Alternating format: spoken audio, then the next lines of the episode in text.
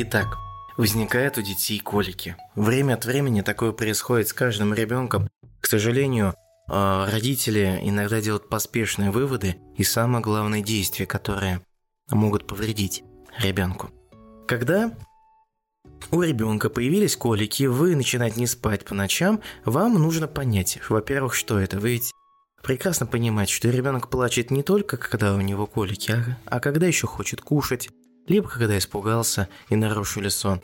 Такое тоже происходит, и это, скажем так, нормально, я бы сказал. Поэтому нужно обратить внимание на время, когда возникают эти колики. Ночью. Связано все с нашей симпатической и парасимпатической нервной системой, ну, в основном парасимпатикой. Среди медиков всегда идет речь. Парасимпатика – это король ночи, а симпатика – король дня. Ну или если возникает э, стрессовая ситуация, например, за вами бульдог несется во все, хочет вам много отгрызть, то симпатическая нервная система поможет вам перепрыгнуть трехметровый забор, на котором нет никаких там выступов, и вы сможете спасти свою жизнь. Конечно же, вы будете дышать очень часто. Так вот, парасимпатика – король ночи. Благодаря ней организм подготавливается на следующий день. И основная подготовка идет – это процесс переваривания, всасывания, распределения всех питательных веществ по всему организму, продолжение метаболизмов и далее. Но суть в том, что парасимпатика контролирует перистальтику, то, как сокращается кишечник ночью. Он усиливается ночью. А потому, когда у ребенка появляются лишние газы, ну скажем так, кишечник распирает просто изнутри, да, то ночью, когда парасимпатика активно начинает заставлять сокращаться, скажем так, гладкомышечные клетки в кишечнике, колики становятся просто космическими. Космическими до ужаса, ну действительно, ребенку больно. Вопрос. Откуда берется эти повышенное газообразование? Откуда эти газы взялись? Тут надо, конечно, учитывать. Во-первых, есть физиология, это нормально. Практически у всех появляются эти газы, бактерии их как раз таки вырабатывают. Иногда возникает процесс брожения. Это нормально, когда колики у ребенка длятся, ну, неделю, может быть, 5 дней, иногда 2 дня, либо вообще не беспокоит. В норме, конечно же, обычно не беспокоит. Так вот, эти колики в норме, я их называю физиологическими, которые проходят и не беспокоят родителей. Ночью они не беспокоят, ребенок спокойно спит, днем ребенок пукает, газообразование идет, но все здесь в порядке.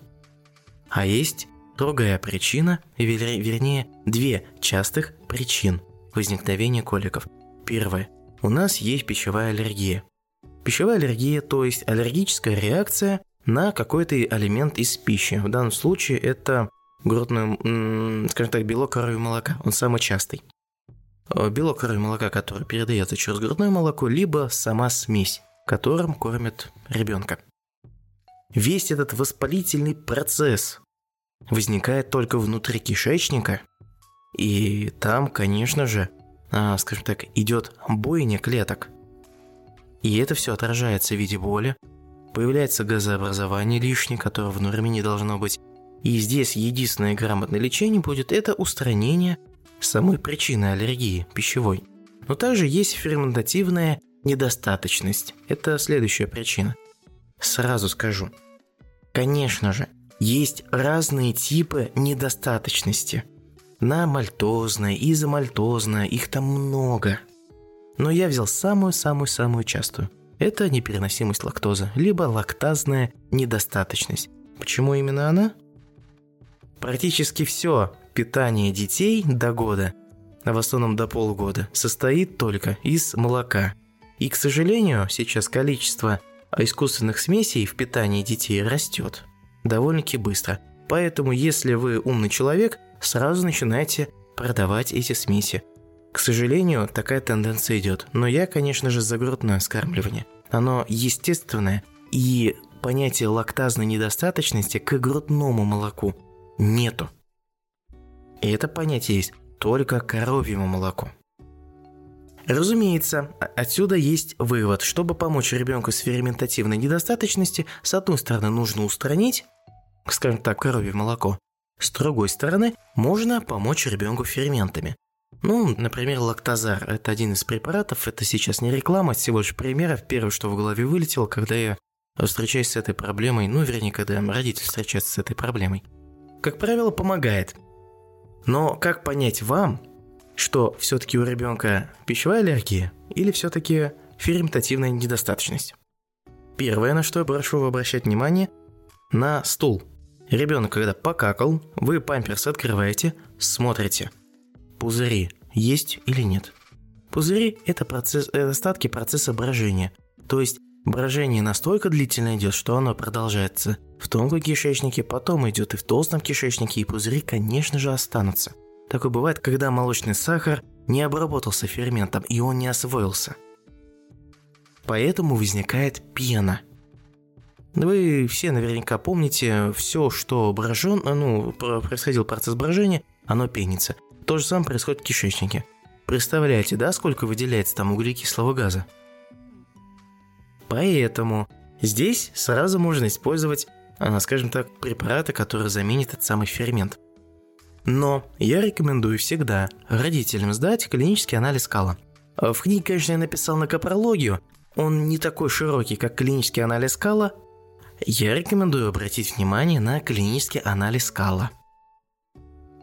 Конечно же, когда вы будете сдавать кал на клинический анализ кала, такой вот называется метод исследования, обратите внимание на внутриклеточный крахмал и внеклеточный крахмал. Если он там есть, то значит, теоретически, возможно, есть ферментативная недостаточность. Только в этом случае имеет смысл сдавать кал на углеводы. И, как правило, такого метода анализов в государственной сети уже нет. Вернее, далеко не, не везде он есть. В стационарах гастроэнтерологии есть. А в большинстве поликлиниках нашей страны такого нет. И вам придется делать это платно. Но это можно обойти, просто сдать клинический анализ кала. Там вы увидите многое чего. Конечно же, можно посмотреть, сколько слизи, конечно же, можно посмотреть, есть ли вкрапление красного цвета или же нет. Вот, например, вкрапление красного цвета характерно для аллергии. Я помню этот случай. Три месяца ребенок беспокоился коликами. Три месяца. Так уж получилось, что я в первый раз к ним пришел на патронаж, по-моему, их всего лишь предупредил, как делать профилактику, и все. Дальше они остались от них. К сожалению, педиатр то ли не успевал их все проконсультировать и разобраться, то ли была, может быть, у них какая-то неприязнь, стычка с педиатром, а потому она к ней не ходит. А может быть, сами родители чего-то не поняли. Все может быть. Конечно же, я потом их увидел буквально через два месяца и был удивлен, что колики до сих пор беспокоят. Я им э, порекомендовал тактику, сделал примерно вывод теоретически на что может быть, предположил и тогда на пищевую аллергию. Почему? Во-первых, стул.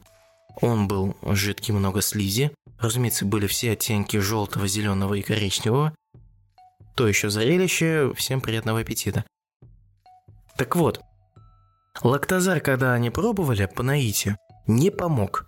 Ну все, тут понятно, что пищевая аллергия, они сдали клинический анализ кала, и там было все видно в анализе. Мы, конечно же, приняли приятие по, скажем так, устранению аллергена, причина, из-за которой возникла аллергия. И у ребенка стало хорошо, ну, все лучше. Ребенку хорошо развивается, лучше ночью спит. Мать, к сожалению, когда увидела этот, а, скажем так, маленький, не кусочек, а буквально вкрапление крови в стуле, она вовсю испугалась, вызвала скорую помощь, памперс сохранила, скорой помощью показали. А они, видя вот это, что подумают? Они могут подумать, что это может быть язвенный колит. Или могут подумать другое, аналогичное заболевание, которое тоже дает кровь. Конечно же, отправили в гастроэнтерологию в стационар. И ребенку, скажем так, использовали трубку. Разумеется, с готовностью взять биопсию, чтобы определить, что у ребенка произошло. Конечно же, все это делали зря. Есть плюсы, ребенок стал лучше какать, но есть минусы, можно было этого не делать. И все равно пришли мы к одному результату – Ребенку стало легче, просто убрали причину этой пищевой аллергии, а есть кишечная форма, не забывайте. Друзья, следующая у меня будет главе речь о запорах. Рекомендую очень почитать ее. Она довольно-таки маленькая. Если вы обратите внимание, все возвращается к пищевой аллергии, возвращается к предыдущим проблемам. И здесь не нужно делать каких-либо поспешных выводов. Поэтому вначале читаем эту книжку, эту главу, а потом приступаем к следующему э, выпуску подкаста. Приятного чтения!